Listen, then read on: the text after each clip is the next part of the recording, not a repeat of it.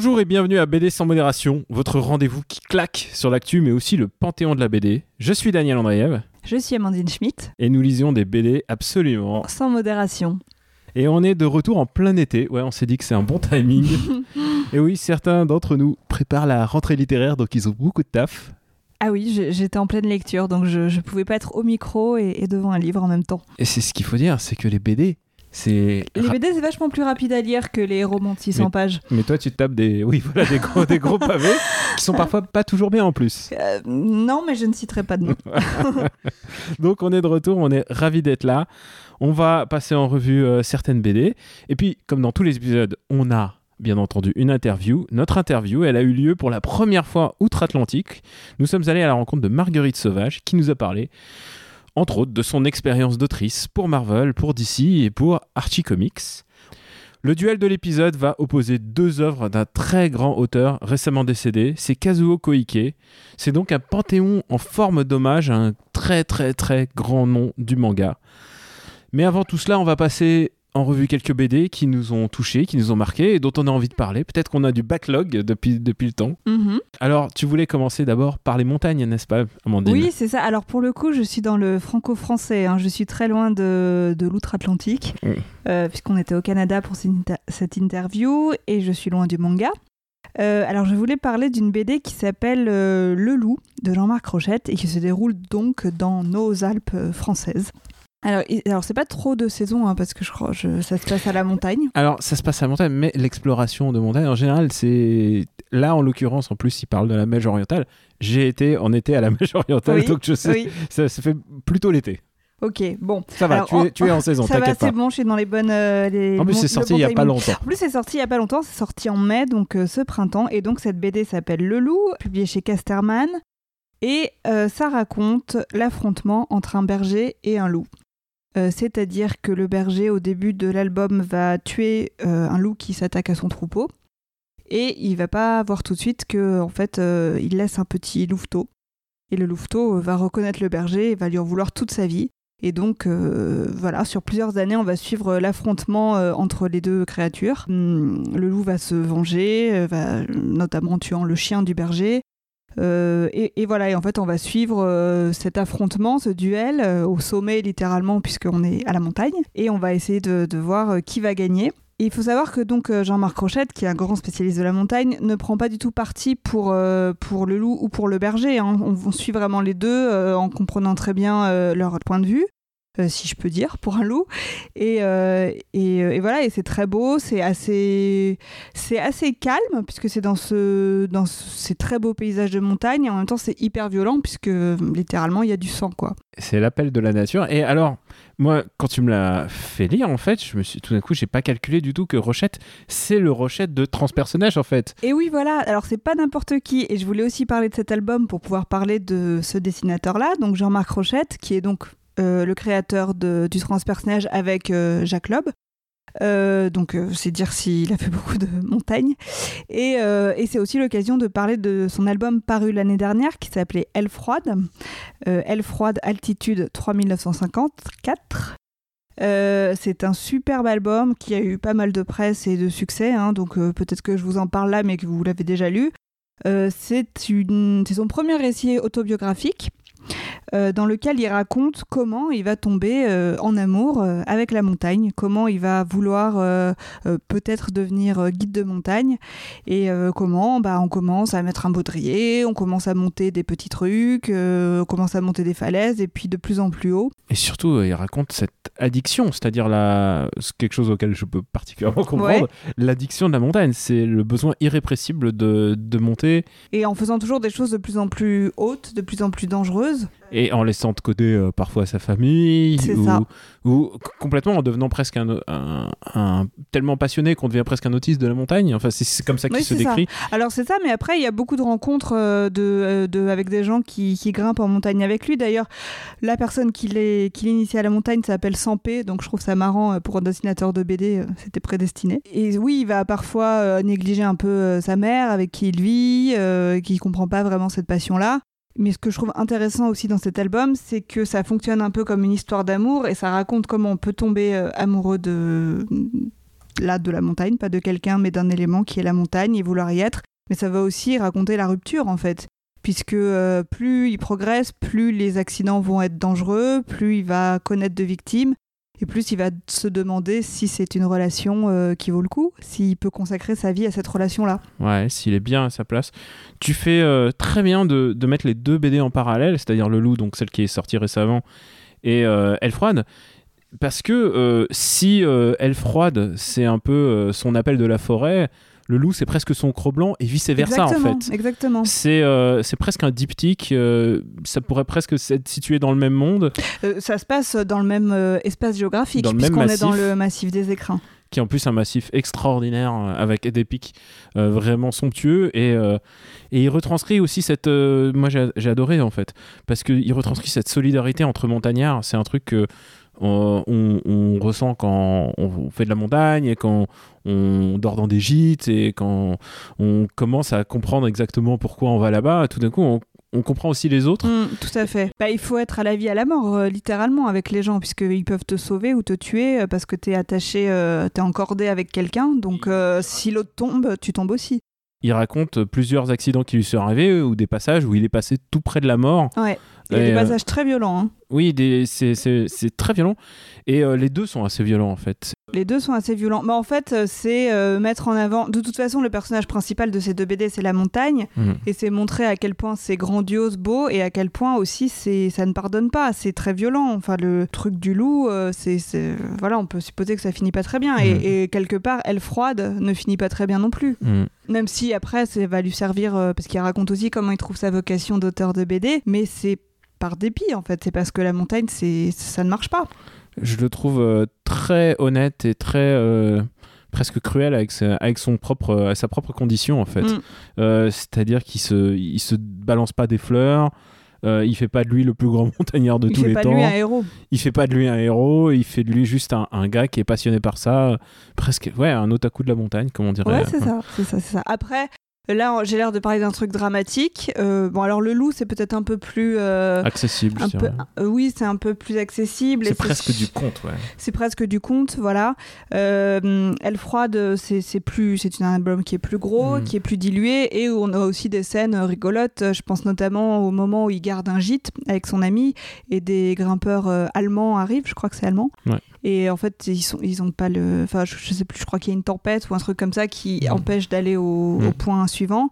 Et donc, ils vont décider de les saouler à mort euh, parce que euh, les gens veulent absolument grimper. Ils vont les saouler pour pas qu'ils le fassent, quoi, et pour leur sauver la vie, en fait. Et ça m'a d'autant plus touché que j'en ai parlé à mon compère de Super Ciné Battle, euh, Stéphane Moulet, et il dit bien sûr qu'il l'a lu. Il l'a lu dans un gîte en plus. Ah, bah, ça, c'est parfait. et en plus, on était dans ce gîte, donc euh, on sait exactement où se trouve le doigt de Dieu, et ça nous parle, ça nous parle d'autant plus. C'est euh, vraiment des très belles BD. On, on ne saurait vraiment que trop les recommander. Si vous voulez, vraiment, c'est le la BD franco-belge à son meilleur. C'est euh, c'est publié chez Casterman. chez Casterman, donc c'est Rochette. On devrait dire à Casterman de faire un coffret avec les deux, Oui, si vous nous écoutez, Je pour pense, Noël. Je pense que bah, le, le temps du prochain épisode, Voilà. ils, seront, ils seront au courant. Ouais. Euh, je vais changer complètement de cap si tu Oui. permets. Et euh, je vais parler d'une autre BD euh, et plutôt d'un comics. Et c'est un comics qui me tient à cœur parce que ça parle un peu de mon adolescence. C'est euh, 2112. Alors 2112, est- est- c'est un comics de John Byrne et qui est publié aux éditions Delirium. Delirium qui est plutôt un éditeur indé qui publie en général des comics du patrimoine euh, du patrimoine US. Par exemple, euh, ils ont fait les Tarzans de Joe Kubert, euh, ils ont fait Corben, tu vois, ce genre de, ce genre de gros noms, ce genre de, des Judge Dredd aussi. Donc c'est plutôt ce genre de gros grosses BD du patrimoine qui sont souvent laissées à l'abandon ou carrément inédites dans le cas de 2112. Et 2112 a été publié euh, aux éditions Dark Horse. Et pourtant, c'est un comics qui a eu une genèse euh, difficile. Alors, je vais juste revenir deux secondes sur John Byrne. John Byrne, c'est sans doute l'auteur euh, de comics américain le plus, un des plus importants de, de l'histoire, puisque c'est lui qui a quand même fait euh, l'arc de Phoenix, celui euh, sans doute un des comics mainstream les plus connus du, du monde. Euh, c'est lui qui a revampé Superman Mhm. en 86, donc c'est vraiment un, un grand, grand, grand auteur. Donc c'est lui qui a littéralement pas créé, mais en tout cas qui a popularisé Wolverine, c'est vraiment un, mec dont, dont je pense la, la moitié du, du, monde du cinéma un jour remerciera à, sa, juste valeur. Mais, mais par contre, lui est, un, un, auteur de comics parfois un peu radical euh, dans, dans ses pensées et dans son œuvre. Et, euh, et, un jour, euh, c'est un projet de Stanley en fait. Et Stanley un jour lui avait, avait dit il faudrait faire un, un monde situé dans le futur du monde Marvel, un truc. Euh, à l'époque, ça se faisait pas encore trop. Maintenant, maintenant, il y a un monde. Maintenant, on est sur toutes les timelines à la fois. Maintenant, il y a un futur du monde Marvel dans à peu près chaque comics tous les mois. Mhm.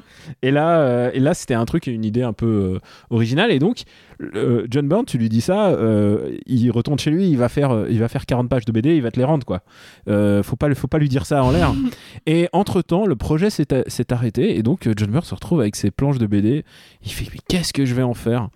Et euh, bah, du coup, il, prend cette BD, il, il repatouille un petit peu, il rajoute, euh, il rajoute une planche de dino au début, il rajoute une, une fin, un méchant, enfin voilà, il rajoute quelques petits trucs, et il sort ça sous ce qu'on appelait un, un, prestige format à l'époque. C'était un, un, recueil de d'une, 80 pages, et il le publie chez, chez Dark Horse à l'époque. Et évidemment, c'est pas, pas un énorme succès, mais ce qui va se passer, c'est que John Byrne va ensuite utiliser euh, cette BD comme une préquelle qui se passe dans le futur de son, un de ses plus gros hits indé, qui s'appelle John Byrne Next Man, et qui va euh, sans doute influencer beaucoup Matrix en fait dans, l'histoire. Et pourquoi j'en parle? C'est parce que Delirium va publier euh, Next Man en novembre.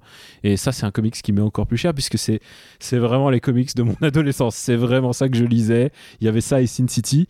Et euh, c'est pas un hasard puisque Next Man était publié sous le même label que Sin City à l'époque. Donc c'est vraiment, vraiment une publication vraiment très très. Ils sont, ils sont dans le même clan de quoi ça parle 2112 J'en ai même pas parlé presque. 2112, cette année palindrome en fait, puisque c'est une année du futur, mais ça se lit dans les deux sens. Et euh, ça parle d'un futur post-apocalyptique presque lambda, presque, presque rétro aujourd'hui, parce qu'aujourd'hui, tu regardes la gueule que ça a. Ça a une tête de SF de milieu des années 90, c'est exactement ça, avec un, méchant ultra méchant qui s'appelle Satanas. Donc vraiment, genre, on a l'impression qu'il a été dans le moule des méchants de comics. C'est parce qu'il n'a pas eu les droits d'avoir Doctor Doom, en fait, c'est surtout ça. Mais ce qui est intéressant, c'est comment ça va s'imbriquer ensuite dans, euh, dans le, la future grande œuvre de, de John Byrne. C'est-à-dire que pour lui, il n'y a jamais rien de jeté. Il avait 40 pages, il en a fait un comics, et ensuite de ce comics, il en a fait une préquelle d'un de, ses, son grand œuvre. Pour l'anecdote, euh, si les couleurs vous parlent, c'est pas innocent, c'est que vous avez sans doute lu Akira quand vous étiez petit, ou alors, euh, ou alors Spawn, puisque c'est Steve Olive qui euh, fait les couleurs. Et Steve Olive, c'est le mec qui colorisait et Akira et Spawn. Donc c'est vraiment, il y a vraiment la touch des années 90 en termes de couleurs. Alors, et ça parle de quoi? Parce que moi, j'ai rien compris. Hein. oh, ça parle d'une division du futur qui essaye de mettre à mal, qui essaye de, tuer Satanas. Satanas dont le pouvoir est visiblement d'absorber euh, l'énergie humaine. C'est-à-dire, il se met, euh, c'est quelque chose que tu n'aimerais pas. Il se met, il se met au contact et il t'absorbe tes années. Donc, tu pourrais te faire vieillir de 10 ans ou de 20 ans. Hmm. Et, c'est comme ça d'ailleurs qu'il châtie les gens. Il dit, ah, ah, je vais te faire vieillir de 20, 30 ans comme ça. C'est pas très sympa. C'est pas un pouvoir très cool. mais par contre, ça lui permet de vivre longtemps. Et euh, ça parle donc euh, d'un mec qui s'appelle Thomas Kirkman, euh, qui est un jeune, une jeune sentinelle du futur et qui va rencontrer un, un sentinelle encore plus légendaire que lui et qui va être sa, grande influence dans, dans, tout ce qui va devenir. Et c'est des personnages qu'on va revoir ensuite dans Next Men. Quand on lit les deux, on trouve que ça s'imbrique assez bien. Et euh, voilà, ça m'a fait plaisir de revoir ça. Si vous, n'avez aucune idée de ce que quoi peut représenter un comics indépendant du milieu des années 90 par des auteurs qui ont fait que du comics, que du comics de super-héros, ça peut être intéressant. Voilà, euh, je vous recommande vraiment 2112, c'est un comics euh, important pour moi et surtout ça permet de bien comprendre Next Men qui sort, qui sort donc qui a vraiment droit à une édition correcte parce que c'est 2112 est inédit, mais Next Men est déjà sorti, mais par contre dans des versions un petit peu calamiteuses. Donc euh, ça fait plaisir que Delirium s'occupe un peu de, un, de mes, auteurs préférés, voilà. Et euh, puisqu'on est, euh, puisqu'on est, on était en, en rate de, de BD sans modération, je voudrais aussi ajouter Euh, J'en avais parlé dans un épisode euh, d'un de mes autres podcasts, mais pourquoi pas en reparler ici. Kaiju Max, édité euh, par le l'éditeur Bliss, et alors c'est un auteur qui s'appelle Zander Cannon. Et alors il y a un, un superbe autocollant qui dit euh, d'Alan Moore qui dit absolument fantastique. Et ben pour une fois, je dirais pas du mal d'Alan Moore. Alan Moore a raison, c'est vraiment fantastique. Et c'est une histoire de kaiju qui se retrouve dans une prison. Et alors faut pas, faut pas se laisser berner par les dessins qui ont l'air d'avoir été faits pour un jeune public parce qu'ils sont un peu cute et kawaii, ces kaiju. C'est une histoire super tendax sur, euh, bah, sur les problèmes du monde actuel, sur euh, euh, le consentement, sur la brutalité. C'est passionnant. Donc c'est pas une BD à mettre entre toutes les mains. C'est beaucoup beaucoup plus tragique que ça en a l'air parce que ça a vraiment des jolies couleurs. C'est vraiment très très très joli.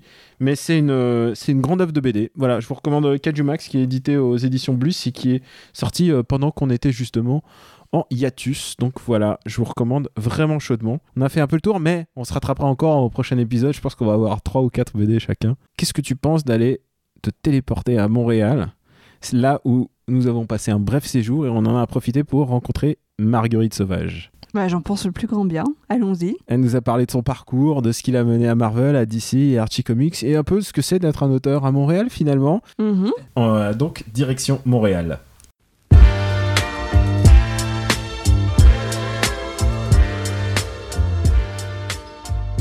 Comment on fait pour euh, travailler pour la, la boîte de Spider-Man et la boîte de Batman Alors j'avais j'avais deux amis qui m'ont qui faisaient du comics, Gérald Parel et Stéphanie Hans, qui me disaient Gérald il m'a toujours dit euh, ah tu devrais en faire, euh, c'est facile, enfin c'est facile. Enfin, lui c'est un dieu du dessin alors bon.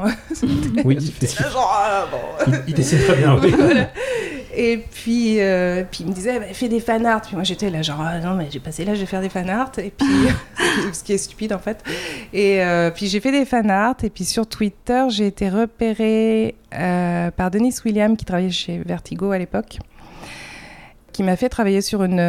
Il y avait Greg Tokini qui arrêtait de faire les covers pour une série qui s'appelait Interkind.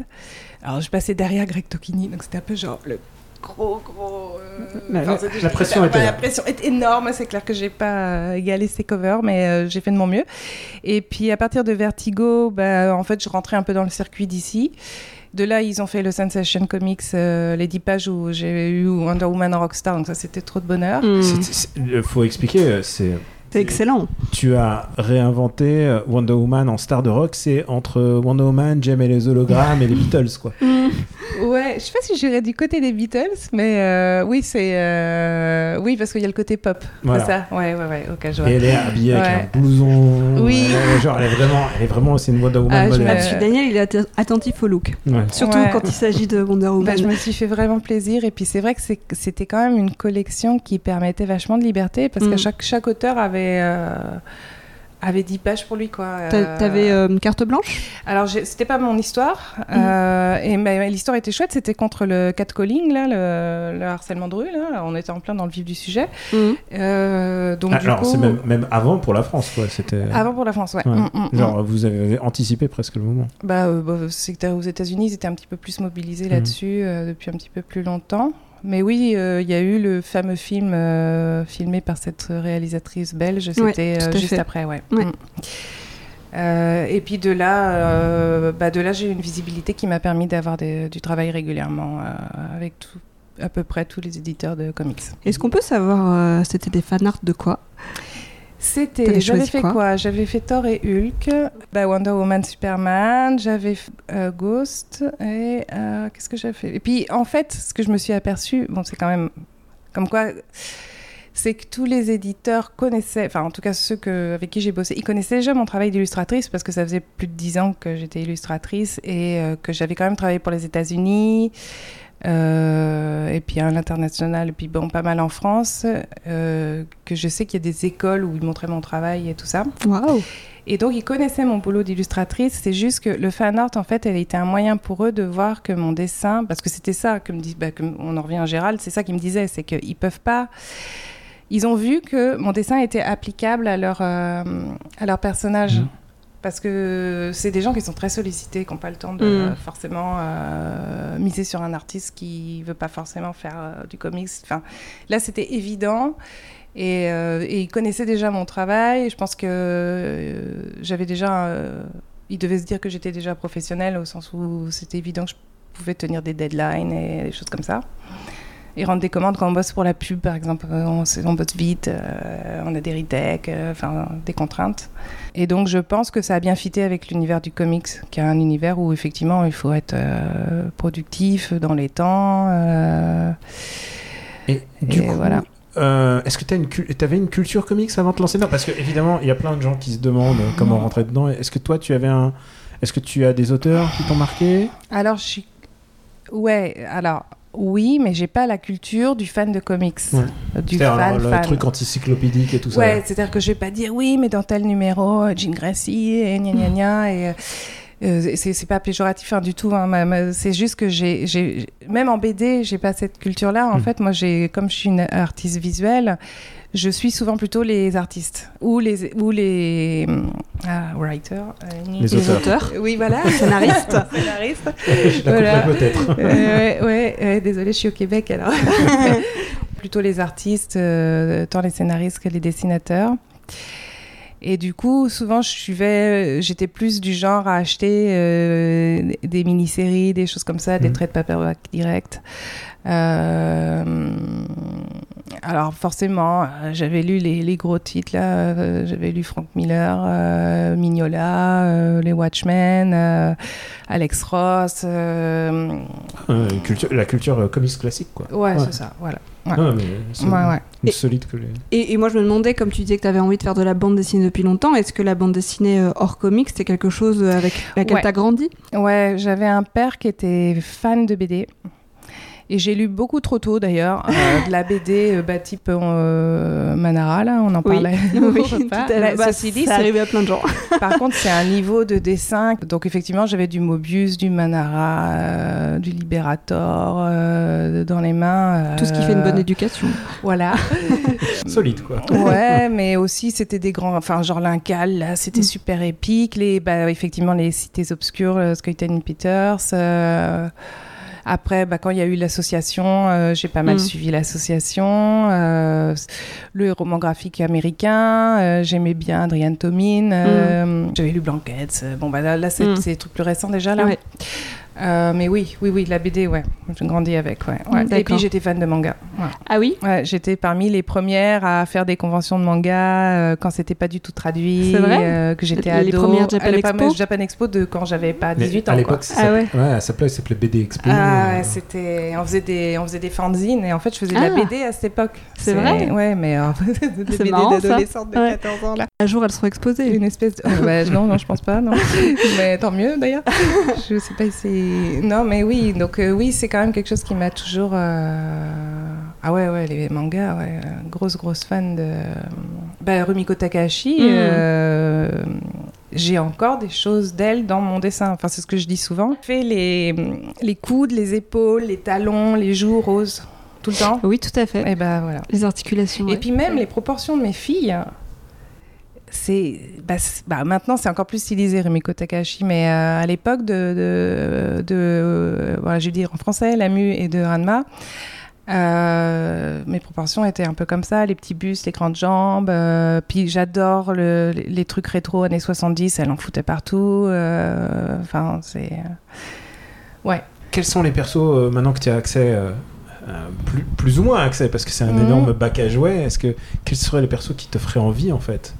Est-ce qu'il y a encore de est-ce qu'il y a encore de oui maintenant que tu as dessiné euh, Captain Marvel euh, Alors il y a un truc qui m'a brisé le cœur euh, l'hiver dernier. voilà C'est que on m'a proposé un Jessica Jones que j'ai pas pu prendre. ah Quel dommage. Aïe aïe aïe. Ça, ça a été, ça m'a brisé le cœur. la, la mini-série qui est sortie en digital ouais, Euh, ouais. je crois. Ah, Mais j'aurais adoré. et parfois c'est les deadlines et tout hein, c'est Mm. Ah ouais, non, clairement, j'avais pas, je pouvais pas à ce moment-là. Mais euh, bah, j'adorerais bosser sur l'univers de Neil Gaiman. Je lance un appel. Je sais pas si on a d'un- Ah bah, il nous écoute justement. Neil- Gaiman donne au Patreon Oui, voilà. Euh, ouais. Euh, Oh là là, il y en a tellement des personnages, purée. et, et alors euh, inversons la question euh, Ouais. qu'est-ce qui t'a fait plaisir de dessiner jusque là Alors clairement Wonder Woman. Clairement Face. Hmm. Alors il faut expliquer à Faith qui est publié en France Chez, Chez Bliss, les éditions Bliss. Qui sont super. Comment tu résumerais peu pour nos auditeurs ce, ce comics-là C'est une héroïne plus size, Hmm. mais c'est pas le propos de l'histoire. Mhm. Voilà. Et c'est très fun, euh, c'est tout public, euh, c'est un vrai rayon de soleil ce personnage et euh, c'est vrai. L'histoire est chouette, c'est Jodie Hauser qui fait le, le scénar, euh, c'est une geekette. Ça, ça a été un vrai, vrai plaisir de bosser sur cette série. J'ai beaucoup aimé bosser sur Bombshell, ça a été un gros challenge, je me suis mis beaucoup, beaucoup la pression. C'était une uchronie avec toutes les héroïnes d'ici, redesignées dans les années 40. Scénarisé par Marguerite Bennett, c'était du digital first. Alors comment on peut dire en français bon, bah, Euh, on- Oh, Digital ça, des- ça Ouais, passe. voilà. Ouais. Ouais. Publication numérique, ouais, puis après ça a été fait. D'ailleurs, c'est pub, toujours pas publié en France? Euh, je suis pas sûr Je- de. Non. ça, je crois Non, pas. je Je, crois je pas. Je sais que c'est en Espagne, mais euh, et c'était 10 pages par semaine, donc c'était humainement pas possible pour un seul auteur. Voilà. Moi, j'en ai Mhm. fait quelques-uns. Euh, j'ai fait les premiers, j'ai fait le dernier, et j'en ai fait quelques-uns au milieu. Et al- alors j'avais une question euh, très spécifique pour toi. J'ai remarqué souvent que tu dois justement faire équipe avec des dessinateurs. Par Ouais. exemple, Faith, euh, où il y a une, alter- euh, une alternance, Bombshell. Ouais. Ou alors euh, Captain Marvel, où euh, tu faisais un peu les, les passages flashback. Comment tu peux expliquer que ton style s'apparente en général aux jours heureux et aux rêves euh, plus- les plus joyeux, quoi? En fait, est-ce que ton style euh, aspire la joie, tu penses? Alors, je pense que j'ai un style qui est clairement pop. Après, euh, ça peut être un challenge de faire du cauchemar et du thriller. Moi, j'aimerais bien. hein, euh, Ou alors du pop un peu creepy, là, quand j'ai travaillé sur euh, Shade. euh, Shade, the, euh, ouais, The Changing Girl. Changing comment- Girl et ouais. ensuite Woman. Tu as fait un numéro, je crois. J'ai fait un numéro, ouais, ouais, parce que Marley, elle avait besoin de, de faire un break, je pense. Et encore une fois, c'était un épisode de rêve. Hein. Ouais, euh, non, mais c'est tout le temps euh, de. Shade ouais, c'est ça. Shade, c'était tout le temps comme ça. Alors juste pour expliquer, Shade, c'est oui. ça aussi, c'est C'est un super. Shade est vraiment un très très très grand comics et c'est une reprise d'un comics, mais chapeauté par Gerard Way. Ouais. Donc euh, C'était DC Young Animals. DC Young Animals et qui est euh, Gerard Way que les gens connaissent parce que c'est un. Il a fait My c'est un- Chemical Romance. Voilà, c'est un rocker. Mais il a surtout fait Umbrella, Academy. voilà. Donc c'est quand même pas rien et tu te retrouves à travailler en fait avec Gerard Way en fait. Alors du coup, ce style pop pour toi, euh, Bah, je pense que c'est mon- c'est mes influences. ouais. Et puis il y a aussi que les passages de rêve, euh, ça fait des fill-in pages là, comme on dit. euh, Enfin, ça fait des passages justement qu'on peut mettre au milieu d'un récit. Et moi, le truc, c'est que je fais mes couleurs, donc je, je peux pas. Du, du 22 pages par mois, c'est compliqué, quoi. Euh, Oui, parce que normalement, Ouais. l'étape, c'est l'étape euh, traditionnelle du comics. On va, on va expliquer pour nos auditeurs qui sont très Mm. peut-être franco-belges. Étapes du comics, il y a l'auteur, il y a le dessinateur, ensuite il y a l'encreur, Ouais. et ensuite il y a la mise en couleur. Et donc toi, tu fais, tu sautes l'étape, tu es dessinatrice et tu fais les couleurs. Bah, je fais tout. Je suis Ouais. comme du franco-belge. Et- Mais c'est aussi que les couleurs, c'est un- une énorme part de, de mon style. Quoi. Euh, puis c'est une énorme part de mon plaisir. quoi. J'adore ça. Ah oui. Et euh, Alors qu'il y a d'autres auteurs justement dans les Qui comics qui, qui veulent pas en entendre parler. Ouais. Même l'ancrage, c'est pas leur cam. Mm. ouais, une fois, il y a... les couleurs n'ont pas été faites par moi et ça m'a. J'ai pas aimé. Enfin, c'est non pas que le mec avait fait un mauvais job, hein, euh, mais c'est vraiment, je me suis dit non, c'est j'arrête. C'est pas possible, je peux pas être dépossédée de ça. quoi. Ouais, c'est ça, ça te correspondait pas. Et puis, en fait, les, les, les, les éditeurs, euh, quand ils m'em- ils m'embauchent, ils m'embauchent aussi pour ça, je pense. hein, euh, vraiment, pour ma palette. Et euh, aussi parce que euh, je trouve que ton style euh, est, est très bien pour représenter. Alors je, je sais pas si c'est, on va en venir après en parlant de Archie, mais euh, pour représenter les gens normaux et surtout leurs vêtements. Genre tu, as, Ouais. tu apportes un soin particulier aux vêtements, j'ai l'impression. Ouais, bah, Est-ce que c'est tu regardais pas des journaux de mode ou est-ce que tu comment tu fais? Non, mais même quand je travaillais pour la presse féminine, en final, je j'en lisais pas tant que ça. Enfin, c'est terrible de dire ça, mais euh, non, moi je regarde les gens dans la rue, les gens me disent toujours, mais comment. euh, mais c'est vrai que par exemple, quand je dois bosser sur un, un super héros et que le design du costume, il n'a pas évolué et que je peux pas le changer et que c'est un truc qui a été designé euh, super vite, genre dans, le- dans- à une mauvaise époque, on va dire. bah, je souffre, quoi. Je suis en souffrance. quoi.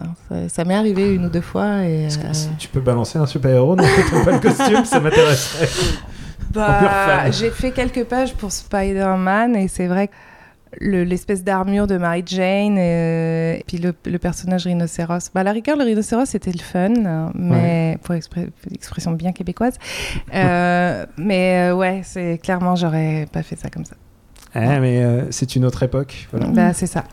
C'est bien de le laisser comme ça. euh, on, dit souvent que les comics sont figés, mais en fait, il y a pas mal Non, de en fait- Elseworld et de, de Ouais, ouais, choses ouais. pour s'amuser, quoi. Mm, Ouais, ouais, ouais, non, mais euh, puis ça évolue vachement là. C'est pas un monde qui est figé euh, du tout, mais quand on fait justement des. mm, Tout dépend si on a le temps dans le projet de redesigner ou pas. Et c'est pas toujours le cas en fait. C'est comment dire, c'est pas une contrainte imposée par l'éditeur, c'est souvent plutôt une contrainte imposée par le temps de la production là. Et alors, comment ça se passe en fait quand, quand tu travailles euh, avec des auteurs américains En fait, est-ce que si tu envoies juste un script, tu rencontres jamais la personne Ou est-ce que, est-ce Ouais. que vous échangez des mails Bah, euh, bah, je sais pas si vous êtes au courant euh, déjà ou pas. Ça étonne toujours beaucoup les gens parce que tout le monde me pose, enfin en tout cas là en francophone, tout le monde me pose toujours la question Ouais, comment ça s'est passé avec Marguerite Bennett Comment ça s'est passé avec Jodie Hauser et tout ça Et je leur disais Mais euh, dans le comics, euh, mon interlocuteur, c'est l'éditeur. Hmm. Moi, je reçois le script euh, qui va généralement pas bouger. Euh, je fais mes dessins. Généralement, j'envoie un layout qui est validé. C'est hyper rare que. Je le dis avec l'accent layout, ça fait hurler de rire mon conjoint. le layout. Et alors, j'envoie un, un storyboard, allez, comme ça, c'est plus. euh, fin de ma page, euh, euh, qui généralement est validé. J'ai de temps en temps, j'ai des petites modifs. Et des, des fois, mes storyboards sont tellement poussés qu'en fait, c'est carrément l'ancrage qui est déjà là. Euh, parce que je préfère encore refaire une page, une case ou une page. euh, généralement, c'est une case. Et en numérique, c'est euh, c'est pas c'est moins compliqué que. Ouais, oui, bah c'est sûr que j'ai pas utilisé de la colle et du ciseau, quoi. Mais bon, ça fait quand même refaire. Mais euh, c'est pas grave parce que ça fait partie du process. Et puis, euh, généralement, c'est euh, Marvelous, Fabulous, euh, Amazing, Great. euh, tu peux aller en couleur, et puis je fais les couleurs, je livre la couleur, généralement ça va. Et puis je, je livre, quoi. Mais bon, euh, ça va vite, donc euh, c'est vrai qu'il... Et ça en fait un travail très solitaire en fait, en fin de compte. Ouais, bah, c'est pour ça que je suis bien d'être, en atelier, partagé, avec d'autres, d'autres artistes. Hmm. Et puis, euh, bah, évidemment, euh, on parlait des vêtements. euh, comment ne pas parler de Archie Qu- comment, euh, comment tu t'es retrouvé sur Archie En plus, à un moment charnière de Archie, puisque. euh, alors, Archie, pour préciser, euh, en ce moment, euh, il y a Riverdale. Voilà. Mais Riverdale doit beaucoup au reboot de Archie en BD.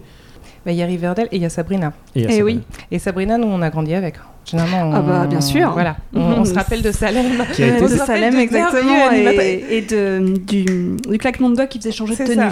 Mais moi, j'adorais Salem animatronique et je voulais Oui. le retrouver. Et puis, il n'était pas dans la nouvelle série. Bon, pas Ah grave. ouais, ils ont, ils ont mis un vrai chat. C'est Oui, exactement ce qu'a dit Amandine Euh, j'ai les mêmes Modération. réactions. Je me suis dit, ah, c'est- elle est- il est bien le reboot, mais ils ont quand même pas assez exploité le personnage de Salem. Qui un personnage de sitcom génial, quoi. Ouais. Ouais. Et euh, bah, comment je me suis retrouvée Archie? Bah, Archie, j'ai découvert Archie en arrivant au Canada parce que euh, ici, quand vous allez chez le médecin, il y en a dans la salle d'attente à lire. Ce qu'il faut presque dire, c'est que Archie euh, est un comics presque. Voilà, c'est. c'est- c'est- ça, fait partie, euh, ça fait partie vraiment de, patrimonial. de Ouais. patrimonial, Ouais. exactement. Ouais, ouais, ouais. Euh, Il y en a C'est des- le Spirou, moi je dis Ouais. que pour, pour Oui. expliquer au français, généralement je dis c'est le Spirou canadien. en a- plus, il y en a- en plus de euh, 70 ans ouais. et c'est basé sur un triangle amoureux Ouais, Archie, impossible. Betty et Véronica et tout le monde avait baissé les bras en se disant bon bah ça sera ça jusqu'au bout de, Mm. de l'éternité et là il y a pas si longtemps ils ont fait un reboot Bah, en fait, c'est dans les années. Attends, c'était quand euh, Roberto Scaliera, c'est ça? C'était euh, c'était il y a 10 C'est ans il y a dizaine 10 d'années. ans, Ouais. voilà, c'est ça. Donc Roberto Scaliera, donc, qui est le nouveau directeur artistique, bah, en fait, ils ont, ils ont rendu la, la marque euh, Pulp, au sens Pulp. ils ont ils ont mis du zombie ils ont... Ouais. Bah, c'est ça, ils ont mis de l'horreur Mm. avec un peu de sexy euh, Mm. et avec pas mal d'humour. euh, et puis ils ont fait rentrer des, plein d'auteurs très variés. Euh, ils ont effectivement décliné la marque sur. Bah, il y a, euh, par exemple, là en ce moment, il y a Archie contre Predator. Là, ça, c'est- voilà, il y a, hum, et puis du coup, en fait, il y a plein de séries parallèles dans cet univers. Bah, c'est un univers, mais c'est un univers de teenagers dans une ville euh, paumée de je sais même plus quel état c'est d'ailleurs. c'est euh, je, sais je pas le New Hampshire ou le Vermont ou un Euh, truc comme ça l'idée c'est que c'est paumé mais moi j'ai Ouais, toujours fait- voilà. je crois que le nom même Riverdale c'est un nom qui, lambda qui pourrait se retrouver dans, dans différents états en fait Et oui, donc Archie, ouais, c'est ça, des, des teenagers, des pom-pom girls et tout ça, mais revisité de multiples façons. Et là, la série euh, que j'ai reprise, en fait, avant, c'était hum, une série qui avait été relancée. Enfin, il y a des reboots régulièrement, mais il y a quand même une continuité. là c'est le gros reboot fait par Mark Wade Voilà, Voilà. et Fiona Staples. il y a, il y a 4 ans C'est ça. Donc, moi, nous, on était dans cette continuité-là. J'étais avec le scénariste, c'était Nick Spencer, et j'ai adoré bosser avec lui. J'ai adoré ce script. Je trouvais ça super il est fluide. très drôle. euh, ouais, il est bon. Il est très bon. Et, euh, et puis, oui, bah, du coup, j'ai fait euh, le reboot de la série avec lui. Euh, bah, c'était quand? C'était. euh, J'ai commencé l'été dernier, donc ça a été publié à l'automne. Ouais, Donc, Et t'as fait le- le numéro 700, quoi. ouais c'est ça. Si c'est un numéro anniversaire. Ouais, c'est ça. J'ai fait les trois premiers. Et ça sort en trade paperback là, je crois, en septembre. Et comment En tu t'es retrouvé là-dedans et... Bah, ils aiment bien mon style, mais c'est clair, on, on en revient au fait que j'ai un style pop euh, et puis Mhm. que je porte du soin aux personnages. Plus tu passes après Fiona Staple, qui est quand même... Ouais, j'adore. Ouais. C'est fantastique. J'adore ce qu'elle fait. J'adore Saga. Bon, bah, comme tout le monde, hein, mais. euh, Oui, c'est ça, en plus, Ouais. c'est qu'elle a, elle a fait Saga en même temps, Ouais. en même temps que Archie, quoi. Ah, mais je sais pas comment elle faisait. hein. Et, euh, Mais bon, elle est, c'est une surhumaine. Comme beaucoup d'auteurs de comics où je me dis, mais comment ils font? Mais euh, oui, bah oui, mais bon. Euh, bah oui, mais du coup, j'ai pris un peu, comme il y avait eu Riverdale entre temps. Oui. Mhm. Euh, et puis Sabrina, elle s'en venait. Euh, C'était pas mal parce qu'il y avait cette dimension euh, dans Riverdale, il y a une dimension ultra sexy qui n'y a pas, qui avait pas eu avant vraiment. Peut-être un petit peu dans Vampironica. Je sais pas Mhm. si vous avez vu là, c'est- c'est- c'était vachement beau ça. Et du coup, bah, ça correspondait bien à ce que moi je faisais quand même et ce que j'avais envie de faire. Et puis, euh, et puis il y avait un petit côté, il y a un petit côté rétro dans Archie parce que à la base c'était quand même très dans années 50 quoi. Mhm. C'est une vieille Euh, vinyle. euh, oui, voilà. c'est ça. Et puis, et puis quand tu vois les vrais Ar- les Archie de l'époque là, euh, c'est vraiment très typé. Donc ça correspondait bien aussi euh, à des choses que j'avais envie de faire euh, au niveau des, des petits clins d'œil. Et du coup, alors, qu'est-ce que t'as repris de Riverdale? Puisque, en fait, c'est ça le truc, c'est que tout le monde connaît Riverdale maintenant, ou parce que diffusé Bah, sur Netflix. Qu'est-ce que t'as repris? Parce que c'est quand même, maintenant, c'est presque du murder mystery. euh. Ouais, c'est incroyable. Des fois, j'ai l'impression de lire euh, le roman saga de Benacquista et j'ai l'impression qu'ils sont en écriture libre parce que ça part tellement dans tous les sens. Oui, un peu, oui. Je trouve ça génial. Moi, je suis fascinée, j'adore. euh. Bah alors, fallait pas que ce soit Riverdale parce qu'il y a un comics qui s'appelle Riverdale Ouais. qui est parallèle à la qui série. lui adapte Voilà.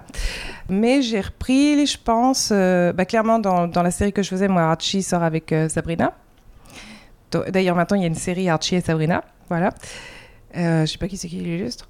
Il y a une série Sabrina aussi qui est euh, illustrée Adaptée par... de- euh, ouais. Il y a Euh, la, série, la série dans laquelle la série s'est inspirée. Ouais. Et puis maintenant, il y a Il la y a une série, il y a la- il y a le comics dont de la Ouais. série. Ouais, c'est ça. Et euh, maintenant, ce que j'ai repris, je pense, c'est euh, le côté euh, teenager de nos jours, plus, bah, plus sexy, ouais, c'est ce que je disais tout à l'heure. Ouais, ouais. Et qu'est-ce que j'ai repris d'autre? Si, genre, j'adore Cheryl Blossom, donc clairement, je me suis vachement inspirée de l'actrice, là, euh, Madeleine Pêche. Elle est géniale. Ouais, elle est super. Elle est géniale, Ils l'ont très bien castée, ouais. Ouais, ouais. Elle a des fringues Ah, euh, ouais, à tomber son- par terre. Son espèce de, de maquillage incroyable. là, euh. Mais là, la dernière fois que j'ai vu dans la série, elle est cambrioleuse. euh, Oui, c'est ça, elle tire à l'arc. Oui, euh, oui, c'est ouais, Hunger ouais, elle est Games, Ah non, non, quoi. elle est géniale, elle est géniale, j'adore. Mais Euh, donc, t'avais pas le droit d'aller dans le- quand même le n'importe quoi de la série. Bah, c'est pas que j'avais pas le droit, moi j'avais un scénario hein, en fait. Et puis bah, j'avais des délais là, c'est sûr que. Mais non, je pense qu'ils étaient contents que ça puisse euh, donner des clins d'œil à la série. euh, Et ils font des ponts quand même parce que euh, ils ont quand même, euh, je pense que. Bah, c'est sûr qu'il y a bien plein de gens qui connaissent Riverdale et qui connaissent pas que Art- le- les comics en fait, qui Mm. savent pas que ça vient de comics. Et donc c'est bien de, de faire des ponts. Alors, Et a- tu fais aussi les couves de Archie. Ouais. Ouais, ouais, Alors ça, c'est un travail euh, qui est complètement différent, j'imagine. Oui, c'est comme pour les autres éditeurs, c'est ils m'appellent, ils me disent euh, on a besoin de la couve pour tel numéro, ce sera tel événement. Là, c'était la ils ont fait un reboot justement d'une série d'Archie où c'est deux vies parallèles, une où il est marié avec Véronica et une où il est marié avec Betty. Et là, c'était le dixième anniversaire de cette série. Donc, pour dire, ça fait dix ans que la série existe. Euh, et donc, ils voulaient. une- euh, J'ai fait une des variantes, ouais, euh, ce genre de choses. ouais. Généralement, ils me donnent vaguement euh, le synopsis de trucs. Ouais. Ils l'ont. Ouais, c'est- Ce qui n'est pas toujours le cas. C'est souvent pour ça que les couvertures, parce qu'aux États-Unis, ils font des couvertures B, C, D, Ouais, souvent ouais. pour, pour que les fans puissent acheter différentes Mm, couvertures mm, mm. ou toutes les couvertures. Mais des fois, on n'a rien. hein. Et, et c'est pour ça que on vous donne aucune information Ah sur ce qui se passe à l'intérieur. Bah, Il faut des- juste imaginer un truc, quoi. Ouais, souvent, elles sont faites vachement en amont parce qu'ils font justement les. Les Di- Diamonds. là, Mhm. voilà, c'est la Oui, c'est- il distribution. faut, faut avoir 4 mois en avance. c'est ça, voilà. Euh, donc du coup, parfois ils, euh, ils mettent n'importe quoi. Bah, ils mettent- bah, C'est-à-dire qu'ils savent vaguement ce qu'il va y avoir dedans, et puis c'est ce qu'ils vous disent. Du coup, il faut être ultra iconique. C'est pas toujours. Bah, c'est un bon défi, quoi. Ouais. Mm. Mais là, c'était sympa, Archie. Je voulais vraiment. Je savais qu'il y avait Betty Veronica, que c'était. J'avais quand même. euh, Il m'avait envoyé le premier numéro. Euh, du, bah, du reboot pour le dixième anniversaire. Et puis je savais que c'était. Je voulais par- parler euh, d'Archie confronté à des choses d'adultes, en fait, parce qu'au final, c'est un éternel euh, teenager. hein, donc, Mm. euh, C'est un indécis. ouais. Oui, au final, c'est pas le personnage le plus intéressant de la série, c'est tous les autres. On est- Évidemment on est que team- non, ouais. Team, team Jughead pour moi. mais- Bah oui, mais moi je suis Enfin- à fond euh, Jughead. puis- Euh, moi Oui. j'aime bien Véronica, mais Sauf, sauf que, sauf que les gens, les gens Ouais. de la BD euh, qui vont lire la BD n'ont pas, pas idée de, que Jughead est- ne ressemble pas du tout à ça dans Ah, la c'est BD. pas du tout Cole Sprouse, C'est- qui est Ah ultra sexy. Ah, Alors que, alors que dans la BD, et c'est ça qui est assez étonnant dans le reboot euh, par Zdarsky, il est asexuel. Oui, oui, oui, oui. Par contre, il adore les burgers. Oui, voilà. Et il fait un moment la grève. euh, Il fait la grève parce que ils Mm. interdisaient burger à l'école. Et voilà, c'est Ouais. Ah. ce niveau-là. Oui, normalement, il est passionné par la bouffe, et d'où le fait qu'ils aient fait Arch- euh, Jughead the Hunger, qui est d'expliquer sa faim par le fait que ce soit en fait un loup-garou. Enfin bon, Oui, c'est c'est le spin-off où Ouais. euh, Jughead devient loup-garou. Ouais, Voilà. c'est ça. Et non, moi je voulais savoir si tu continues l'illustration ou pas, ou si le comic J'ai ça plus te le suffit. T'as plus le temps. Non. Ok. Est-ce que t'aimerais ou pas J'en du ai tout fait un petit peu, j'ai fait quelques covers de euh, romans et tout. Bah, J'aimerais, mais euh, j'ai pas le temps. Hmm. Et la franco-belge? Est-ce que c'est un truc qui t'intéresserait? Ouais, ouais, oui, oui, oui. Oui, oui. Bah, si j'ai un projet perso, par exemple, que j'arrive pas à vendre aux, aux États-Unis, ou alors que j'arrive à vendre aux deux en même temps. Oui. Mais pourquoi pas Bah, je sais pas, après, faut que ça, ça Faut que ça dans les colle, co- euh, faut, au faut niveau contrat. son contrat. Oui. Mais, euh, pourquoi pas, ouais. Ah ouais, non, mais je renie pas. euh, non, non, la franco-belge, il se passe beaucoup de choses intéressantes là, euh, en franco-belge. là. De toute façon, tu as un petit peu un, un regard tourné vers, euh, vers la France encore, puisque donc tu étais dans les signataires de ce manifeste des femmes autrices, Oui. qui avait fait un peu de bruit à Angoulême il y a quelques années. Est-ce que c'est quelque chose d'important pour toi de, de mettre en valeur les, les femmes dans la bande dessinée? Fondamentalement, oui. Bah oui, parce qu'il y a du travail. Ce collectif, ça a été vraiment quelque chose de, très bien qui est arrivé. euh, Très il, tard. est- il était temps, Ouais. voilà, il était temps, et euh, on remercie l'initiative euh, de celles qui l'ont lancé. Depuis que, que ça existe et elle bosse dur, là, euh, c'est clair que bon, moi je fais pas partie des plus actifs, euh, c'est sûr. Ouais, il y a beaucoup de choses qui ont évolué, euh, je trouve. Enfin, ne serait-ce que le prix pour Rumiko Takahashi, moi j'étais très très contente. C'est vrai, bah oui. J'ai été très déçue de la réaction de certaines personnes. Ah oui? Tiens donc, il y, avait des réactions négatives. Il y en a eu, ouais. Mais euh, Alors, faut qu'on te dise, euh, on a, on a magnifié, on a prédit Rumiko Takahashi un mois avant. Dans cette émission, Ouais. tout Voilà, à on, fait. on avait Balak aussi, Dans on, une on l'a lancé conversation avec on Balak. On ouais. Bah était oui, tous euh, ouais. pro, pro Rumiko. Non, non, puis c'est quelqu'un qui a été fondamental euh, dans le fait Ouais, que c'est intéressant ça parce que j'aurais pas Mm. fait le lien euh, toute seule. Et, euh, et mais en fait maintenant que tu le dis évidemment c'est personnage est lancé euh, Mm. ça effectivement. Et est-ce qu'il y a une solidarité entre entre autrices? Est-ce que vous échangez beaucoup? Euh, je trouve qu'il y a une solidarité entre autrices. Je trouve qu'elle est bienvenue, que ça n'a pas toujours été le cas. Mhm. Euh, pas seulement dans la BD. Alors peut-être dans la BD, il y en a toujours eu une, hein, parce que moi, je suis peut-être arrivée tard. Mais euh, je ne l'ai pas toujours vue, cette solidarité entre femmes. Je pense qu'à une époque, on éduquait un peu trop les femmes à se faire la compétition euh, pour un regard masculin euh, et à intérioriser ce process sous couvert de libération alors que ça n'en était pas une. Mhm. Enfin, je trouve qu'il y a ce, ce côté, cette cooptation, quoi. euh, ouais.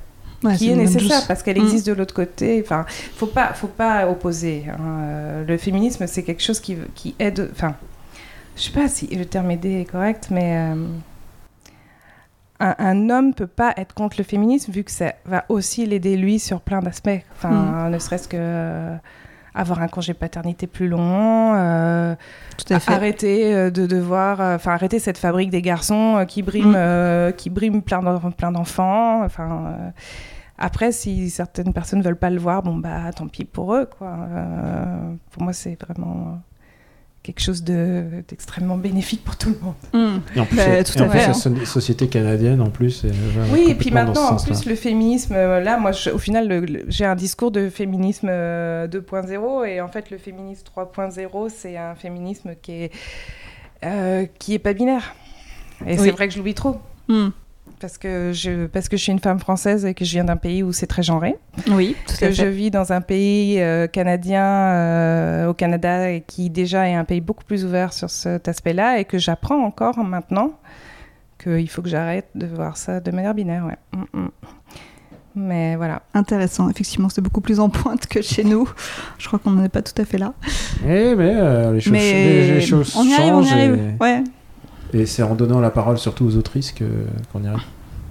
Excusez-moi, moi je me, je me- je me fais tout petit dans cette conversation. Mais non, mais non, mais justement, il faut pas muter. Il faut, Mais oui, faut non, pas bien muter. sûr. Alors ça y est, j'ai un anglicisme. Chacun doit, a une voix. euh, c'est pas une voix qui va être plus forte qu'une autre. Si t'avais des per- Est-ce que tu as encore des persos que tu as envie de faire euh, chez Marvel et chez DC euh Et genre, si on te dit demain, Ouais, il y en a, euh, tu ouais. te fais les X-Men. euh, Ah ouais. Oh, attends, alors là, à brûle pour point, euh, en fait, il y en a trop. En fait, il y en a trop. Il y en a clairement trop. Euh, Poison Ivy. Ouais. Ah ouais. Euh, mais décidément, euh, ouais, j'ai vraiment une série avec juste elle, là. Et puis, genre, complètement revisitée, là, ça serait génial. Enfin, euh, tout en restant dans ses arcanes, hein, enfin, dans, dans des choses très iconiques d'elle, mais en, en explosant tout ça, là, ça serait merveilleux. Et puis Poison Ivy, euh, tout le monde a un peu l'image de celle du dessin animé qui est euh, Oh, purée. très, très particulière, très, Euh, Bruce très hein. typée. Ouais, oui, Bruce ouais. ouais, d'accord. Oui, oui, bah, Bruce Timm, oh, mon Dieu, légende. Euh, ouais, J'adore. Ah bah, Bah, oui, il oui. a li- littéralement, la, la série a recréé les personnages. Oui, c'est vrai. Faut- me lancez pas sur Batman. c'est- oh là là, mais il y en a trop, en fait. C'est terrible.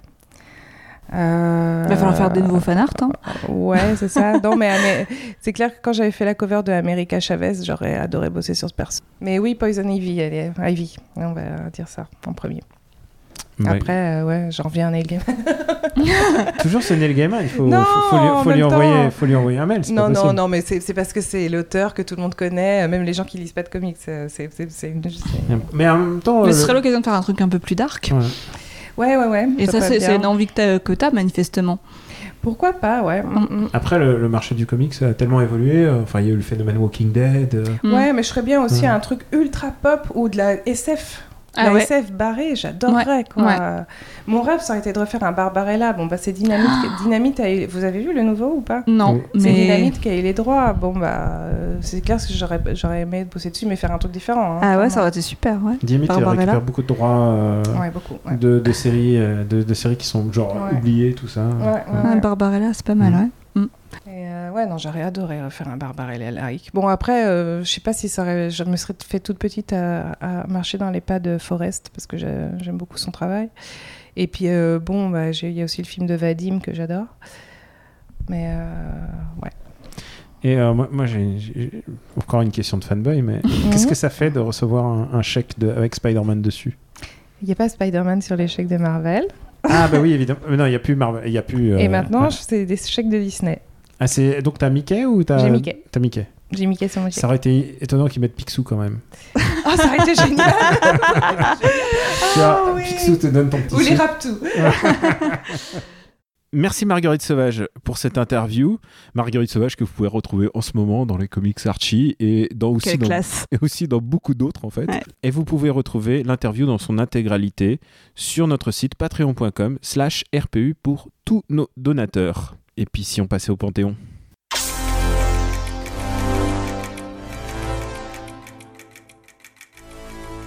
Le panthéon de la BD, c'est simple. C'est nous qui proposons une BD par épisode, ce qu'on considère être comme un classique. On la défend du mieux que possible, ou pas d'ailleurs. C'est possible qu'on soit en désaccord ou qu'on nuance.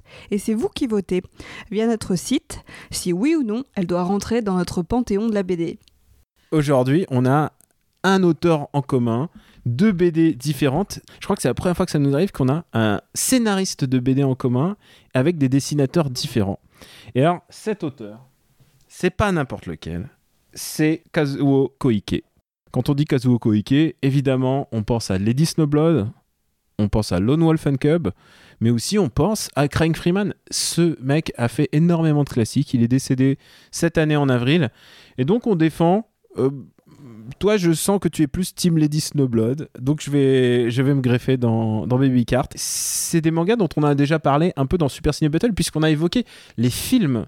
Euh, Et c'est ça oui, le point c'est ça, parce que c'est un auteur multi-adapté. c'est ça qui est intéressant, c'est que euh, littéralement, c'est presque des BD qui sont euh, Plus des- connu pour leurs films. plus connus pour leurs films, mais aussi parce que c'est presque des storyboards sur papier. Je vais peut-être euh, commencer par Baby Cart, qui est peut-être part avec un désavantage, puisque c'est euh, l'œuvre qu'on a le plus de mal à trouver en France, puisqu'ils étaient édités dans le temps par Panini, et aujourd'hui, bah, ils sont en cessation de pu- publication, euh, et donc il faudrait qu'un autre éditeur, ou Panini eux-mêmes, mais il faudrait qu'un autre éditeur se lance dans l'adaptation bah, de ce grand classique du manga. Alors de quoi parle Lone Wolf and Cub, euh, qui est dessiné d'ailleurs par Goseki Kojima, donc dessinateur différent au Panthéon.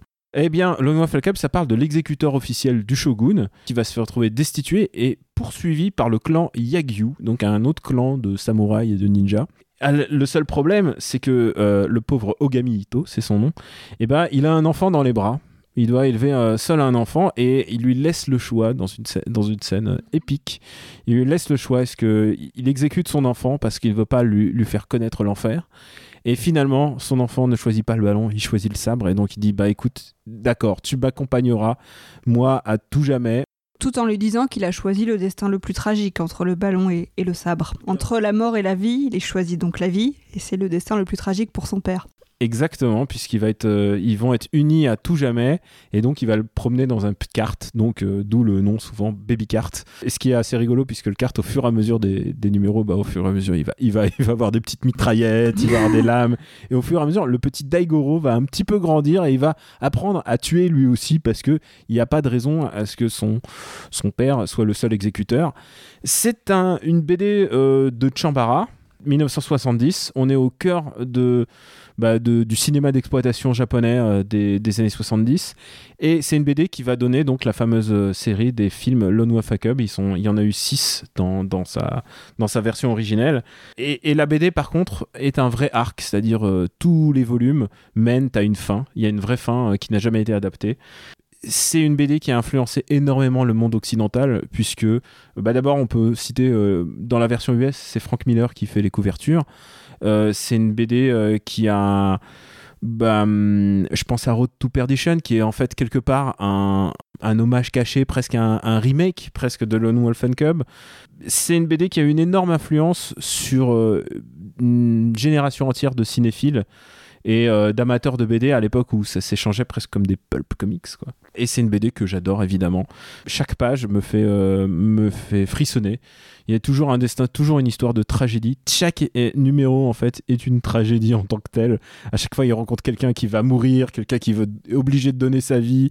Une forme de tragédie qu'on retrouve souvent dans, dans les bons dessins animés, d'ailleurs, dans les dessins animés que, que j'ai connus dans les années 80. Genre, le méchant du, de l'épisode, bah, c'est celui qui va mourir.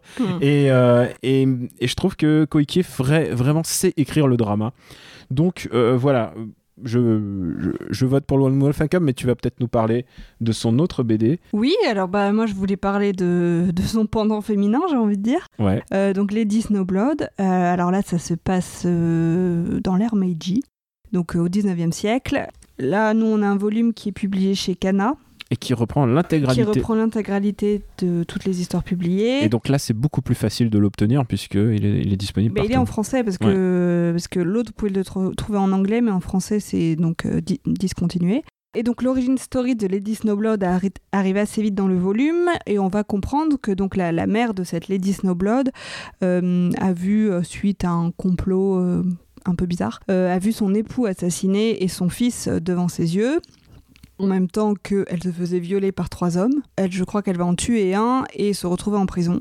Et en prison, elle va absolument euh, avoir des relations avec beaucoup d'hommes tout le temps parce qu'elle cherche à tomber enceinte. Et elle tombe finalement enceinte parce que son but, en fait, c'est d'avoir un enfant qui la vengera et qui tuera ces hommes-là qui lui ont fait du mal. Et, donc, elle, a une, petite fille, elle meurt en couche, mais elle a une petite fille. Elle est très déçue Elle dit Elle est ah très déçue d'avoir une petite fille. Elle lui dit euh, Mon Dieu, quel destin je te, je te confie. Euh, Elle pensait plutôt avoir un, un assassin homme. Mais euh, n'empêche que cette petite fille va effectivement euh, continuer euh, le, le- la, la mission de sa mère et va euh, devenir un, un assassin sur les routes. Et alors, je crois qu'elle est parfois employée euh, en tant qu'espionne. On va lui confier des missions et elle va aller euh, tuer euh, divers gens euh, qu'elle rencontre. Voilà, alors j'aime beaucoup parce que c'est toujours, euh, elle va toujours jouer l'ingénue. En fait, on a cette euh, très belle femme, euh, très belle figure en kimono et tout ça, qui va toujours euh, jouer la, la, la grande innocente. euh, la geisha, la geisha, le- celle qui ou- joue du shamisen, voilà, voilà. celle qui ne va pas hésiter à jouer de ses charmes. Enfin, elle se fout euh, régulièrement à poil quand même. Mhm. Et après, bah, elle tue tout le monde en fait. C'est vraiment le revenge movie. Alors, je dis revenge movie, mais c'est un revenge manga. Mais c'est c'est ça, c'est la revanche. Et comme dans Baby Cart, un peu, c'est le point commun, c'est que chaque chapitre se termine dans un bon dans sang. un bain de sang total. Mais alors, c'est des très belles images, puisque souvent c'est sous la neige, avec du sang partout. Souvent elle est nue, alors ça donne des très très belles pages. Et on peut comprendre que là aussi, c'est beaucoup inspiré de cinéma, donc euh, ça a été adapté. Bah, Kill Bill, évidemment. J'allais le dire, mais avant euh, Kill Bill, euh, ça a été adapté de nombreuses Ah fois oui, au cinéma. euh, d'ac- bien sûr, tu veux parler de... Oui, donc Lady Snowblood, donc c'est un grand, grand classique des années 70. Elle était incarnée par la grande actrice Meiko Kaiji. Et oui, c'est des films qui sont... euh, qui sont pas à mettre entre toutes les mains parce que c'est très très violent et encore une fois on est dans le cinéma d'exploitation euh, que savait faire le Japon à cette époque-là et euh, on est dans cette même démarche et sans doute Koike quand il a quand il a coécrit cette histoire il avait en vision le, cinéma, c'est-à-dire l'adaptation. Il se disait, ça va être une femme forte, une grande actrice qui va qui va bouffer la péloche, et c'est ce qui est arrivé finalement. Et, et donc, effectivement, on est obligé de parler de Tarantino, là, hein, Mm. qui n'a jamais démenti d'ailleurs l'influence de Lady Snowblood. Et littéralement, c'est ce personnage-là dans Kill Bill, euh, donc la, la- la- la femme assassin euh, jouée par euh, Lucy Liu. Et avec euh, donc, eh ben, on aura vraiment le truc classique, hein, le- la scène sous la neige, le sabre, le sang, tout ça, et ben, ça vient de Koike. Oui, c'est Koike. Et on pourrait aussi dire un mot sur Kamimura, qui est un peu ton auteur fétiche. Je... Euh, moi, j'aime beaucoup Kamimura. Alors oui, alors moi, je Non, pense que... je pense que faut le dire, faut le dire, t'as un volume de Kamimura par pièce, par, par endroit où tu peux poser des livres. Euh, alors j'aime beaucoup ce dessin, je le trouve très gracieux. Il, donc il dessine euh, cette femme fatale, mais en gardant une certaine pudeur. Enfin, je trouve que c'est vraiment très élégant. En plus, il a ce tic de faire des cils très euh, allongés. Donc ces femmes, on les reconnaît toujours comme ça. Alors Kamimura, c'est un auteur qui est cher à mon cœur parce que j'ai beaucoup aimé Le Club des divorcés, euh, qui a été publié en deux volumes chez Kana euh, il y a quelques temps, ou réédité plutôt. Et ça parle d'un bar à hôtesse à Tokyo. Euh, et en fait, euh, il n'y a pas vraiment d'histoire euh, sur tout le long de l'album, mais c'est plutôt le quotidien de ce bar, et notamment euh, la vie de sa tenancière, qui est une jeune femme de 25 ans, qui est divorcée et qui est euh, complètement désabusée. Enfin, déjà, elle fait ce métier pas facile de tenancière de bar, et en même Elle s'occupe temps, d'une fille. euh, euh, bah alors justement, elle s'occupe pas d'une fille, c'est sa mère qui s'occupe de la petite Oui. fille parce qu'elle peut pas s'occuper de la petite fille. Euh, elle se remet pas de son divorce, elle euh, flirte vaguement avec son barman, mais bon, ça mène pas très loin cette histoire. Et donc tu vois qu'elle est euh, tiraillée entre euh, la liberté qu'elle aurait envie d'avoir et la vie qu'elle a envie d'avoir et euh, toutes les injonctions qui peuvent être faites aux femmes japonaises. Donc c'est une espèce d'œuvre euh, assez féministe en fait. Il y a même des statistiques dans les, dans les, dans les dialogues, donc c'est assez pointu. Et voilà, et Kamimura, je trouve que c'est un grand dessinateur des femmes fortes, quoi. C'est vraiment une opposition homme-femme presque Presque. De, dans ce panthéon. Parce que c'est deux personnages euh, deux qui, sont, qui sont menés par la vengeance. Ces deux personnages menés par la vengeance, ces deux personnages euh, iconiques euh, de la pop culture japonaise Mm. et, euh, et par extension de la pop culture américaine, puisque, comme on l'a dit, Oui, a- Tarantino, par exemple. Tarantino, si on doit citer le plus célèbre. Tarantino, Frank Miller, enfin tout cela, ils sont clairement été. un- Je veux dire, il n'y aurait pas Sin City Mm. si s'il n'y avait pas eu Lone Wolf Cub. Euh, je, je dis Lone Wolf Cub, mais en fait, à chaque fois, je, pendant des années, on dit Baby Baby Cart et à chaque fois, je- bon, pardonnez-moi si je, si je, C'est joli pourtant, Lone Wolf and Cub. c'est Euh, loup solitaire et, et louveteau. Et le louveteau, ouais. Et donc voilà, il faut, euh, il faut les départager maintenant. Alors je sais pas, je sais pas comment, comment vous pouvez les départager. Alors pour les départager, c'est simple, facile. Il faut aller sur notre site bdsansmodération.fr et vous pouvez voter pour bah, celui que vous préférez. Alors vous pouvez voter pour Lone Wolf and Cub. On a essayé de se délimiter alors parce que on savait pas trop où arrêter parce que c'est des séries continues. Euh, Lady Snowblood c'est un gros volume de 1000 pages qui réunit les 5 bouquins. Lone Wolf and Cub c'est une, euh, une vingtaine de bouquins suivant les éditions. Aux États-Unis il existe une édition omnibus qui est euh, imprimée sur du papier un petit peu dégueulasse. Euh, pour, mais par contre ça fait 700 pages le volume, ça en réunit au moins 3 trois chapitres, euh, trois, trois grands chapitres. Donc, euh, c'est un peu difficile. Donc, on, on- on s'est dit, on va faire Lady Snowblood volume 1 et euh, Baby Cart, enfin, Lone Wolf and Cub volume 1. Comme ça, c'est- c'est 1000 pages contre 1000 pages. hein. oui, en gros, mais en gros, votez, votez comme le cœur, votre Oui. cœur vous le dit. Mais Voilà, si vous êtes plutôt homme, euh, homme loup solitaire avec un gamin, bah voilà, vous votez pour euh, Lone Wolf and Cub. si vous êtes plutôt femme fatale avec un sabre, Avec un sabre, bah, c'est euh, Lady Snowblood. Encore une fois, Koike, c'est vraiment un grand auteur euh, du manga. Il mérite d'être au Panthéon. Vous aurez aussi l'option de euh, bah, que ni l'un ni l'autre n'aille au Panthéon. Alors, désolé les fans de Craig Freeman, c'est pas la peine. euh, c'est pas la peine de nous dire oh là là, il y a pas Craig Freeman. On a choisi ces deux-là parce qu'il y a vraiment une, il y a presque un diptyque et dans le traitement des dessins qui sont très différents et en même temps qui sont très cinématographiques. C'est ça aussi, c'est de la BD très très très cinématographique. Kazuko Koike, euh, qui est aussi, euh, il faut le dire, et il avait une école de manga en fait, qui s'appelait le Gekiga Sanjuku, et dans laquelle il y a, bah, il y a Tetsuhara, le mec qui a fait Ken, euh, qui a travaillé. Il y avait Yuji Horii, donc le créateur de Dragon Quest, et euh, il y avait Rumiko Takahashi. Et beaucoup d'autres euh, d'autres artistes qui se sont formés ou qui ont ensuite donné des cours là-bas. Donc c'est vraiment euh, quelqu'un qui avait un souci de, euh, de passation en fait. Et c'est pour ça que je pense que c'est intéressant d'avoir ces deux mangas en particulier, même si, euh, bah, enfin, je veux dire, euh, on parle quand même de Koike qui a eu des Eisner Awards à tout va. Il est, euh, il a manqué de peu le prix d'Angoulême. non, mais voilà. Donc, euh, c'est quand même un, un grand auteur qui mérite, euh, qui mérite tous les éloges qu'il a eu. Et donc, voilà, on vous invite à départager et surtout à les lire tous les deux. Alors, bon courage pour trouver de Lone Wolf and Cub. Mais voilà, ça, ça vaut vraiment le coup de- d'être trouvé. Et puis, c'est aussi presque un appel à un éditeur. Un éditeur, il faut, faut que ce, ce manga euh, sorte en français dans une belle édition. Parce que si Lady Snowblood, il y a eu droit, euh, il n'y a pas de bah, peut-être que c'est dans les plans de Kana. hein. Peut-être que c'est dans Sans les plantes, Kana. euh, c'est une BD qui mériterait juste d'être rééditée. Et alors, juste un petit mot sur l'épisode précédent. Oui. C'est inouï, mais pour une fois, c'est mon chouchou qui a, c'est mon, mon chouchou qui a gagné. Oh, n'en parlons pas alors. On a- alors, le combat ordinaire, 48% quand même. 48% des gens ont préféré le, le combat ordinaire. Blast a eu, a eu 32%, figure-toi. Mince. Quand même eu 18%. Moins accessible peut-être. Euh, alors, Blast est clairement, on l'a dit, euh, Blast est moins accessible. Mais du coup, c'est le combat ordinaire qui rentre dans Mhm. notre panthéon de la BD. Et euh, il y a eu 18% qui disaient ni Blast, combat ordinaire. Ça va être des fans de Craig Freeman, je pense, qui, qui ont voté pour ça. Mais voilà, donc le combat ordinaire entre et maintenant, euh, bah, place un nouveau entrant du panthéon entre ces deux mangas. S'il était temps de, de refaire encore un manga euh, au panthéon, on pense déjà au- à l'épisode suivant. Et bah, avant l'épisode suivant, Amandine, où peut-on te retrouver?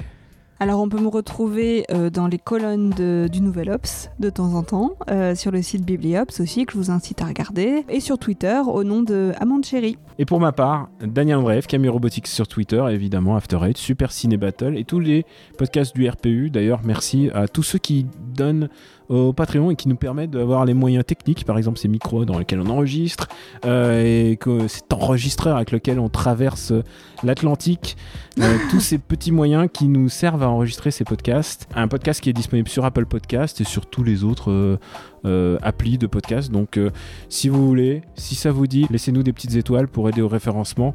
Franchement, ça serait plutôt sympa. Et surtout, en fait, parlez-en autour de vous. Nous, on essaye de faire un podcast avec euh, et de donner un peu la parole aux auteurs et aux autrices. Donc euh, voilà, c'est pour ça que ce podcast n'a pas été complètement mensuel euh, ces, ces trois derniers mois. C'est du boulot donc. Mais voilà, c'est du taf. on adore la BD, on va continuer de soutenir tout ce qu'on aime, tous les, les éditeurs et, et les, les belles BD qu'on a envie de partager. On vous embrasse très fort. On vous embrasse très fort et, Et on, vous dit dit à bientôt. À bientôt, ciao. Ciao.